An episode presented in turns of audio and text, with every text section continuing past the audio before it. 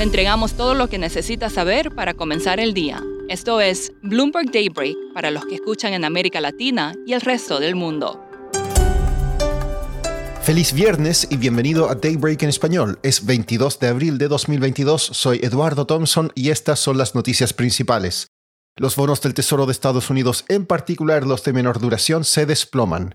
Esto luego de que el presidente de la Fed, Jerome Powell, endureciera su tono al señalar los méritos de restringir más la política monetaria al inicio del ciclo de ajuste.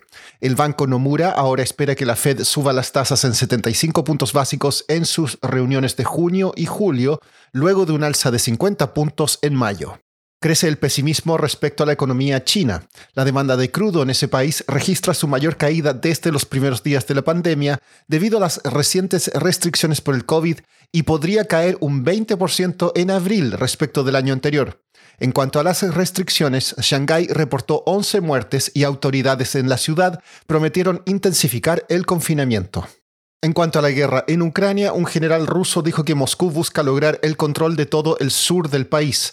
Las restricciones de Estados Unidos y sus aliados detuvieron más de la mitad de las importaciones rusas de bienes y piezas de alta tecnología, lo que perjudica a sus sectores manufacturero y militar.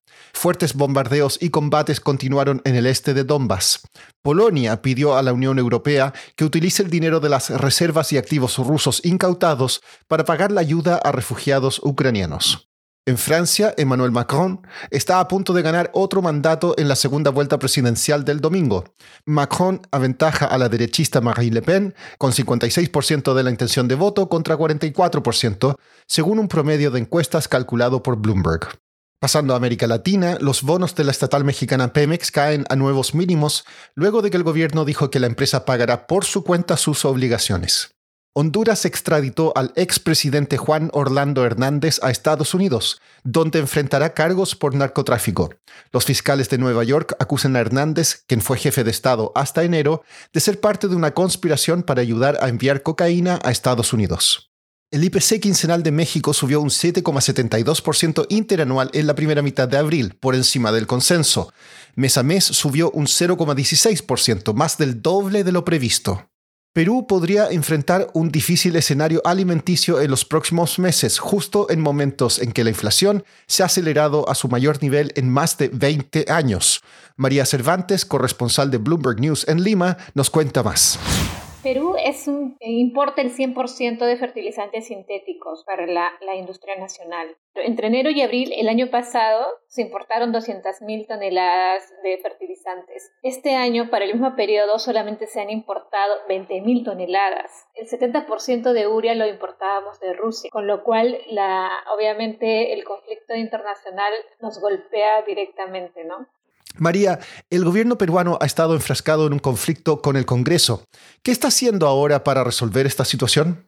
El problema número uno es que se ha cambiado el ministro de Agricultura. El anterior equipo sí estaba viendo estos temas, Estaban trabajando eh, eh, con, estos temas con los productores de arroz, por ejemplo, para darle, dar algún tipo de apoyo para que ellos puedan financiar los fertilizantes. Pero hubo cambio de gobierno y hubo un cambio de ministro. Los diferentes gremios de agricultores y productores dicen que el Ministerio de Agricultura no está tomando las medidas adecuadas. Lo único que han anunciado es que van a comprar un porcentaje de fertilizantes a Bolivia, pero no el 100% de lo que necesitamos, sino cerca, el, digamos, el 40% de lo que Perú requiere. Sea, hay otro déficit de 60% de fertilizantes que necesitamos conseguirlos si no queremos que ya eh, en un mes o dos meses se empiece a ver la falta de, de lo que consumen principalmente los peruanos, que es arroz, papa y maíz. ¿El gobierno ha dicho si va a importar alimentos? El gobierno y el Congreso no están viendo estos temas. El Congreso, por un lado, pues eh, su principal política es vacar al presidente o, suspenderle sus funciones. Lo único que ha hecho el Congreso es reducir impuestos para los productos básicos, pero no es, un, no es la seguridad alimentaria no es un tema de prioridad nacional para las autoridades en estos momentos. O sea, de hecho, los mismos productores y especialistas están advirtiendo que si esto no se soluciona ahora, en uno o dos meses vamos a ver escasez de alimentos. Por último, hoy es el Día de la Tierra y la amenaza del cambio climático acapara más que nunca la atención.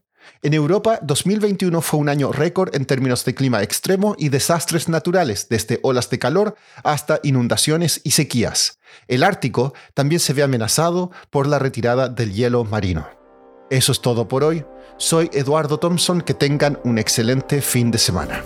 Para conocer todas las noticias que necesita para comenzar el día, revise Daybreak en la app Bloomberg Professional, donde puede personalizar las noticias que desee recibir. También puede suscribirse a la versión solo audio en Spotify, Apple Podcasts o la plataforma de su preferencia. Eso es todo por hoy. Escuche de lunes a viernes Bloomberg Daybreak.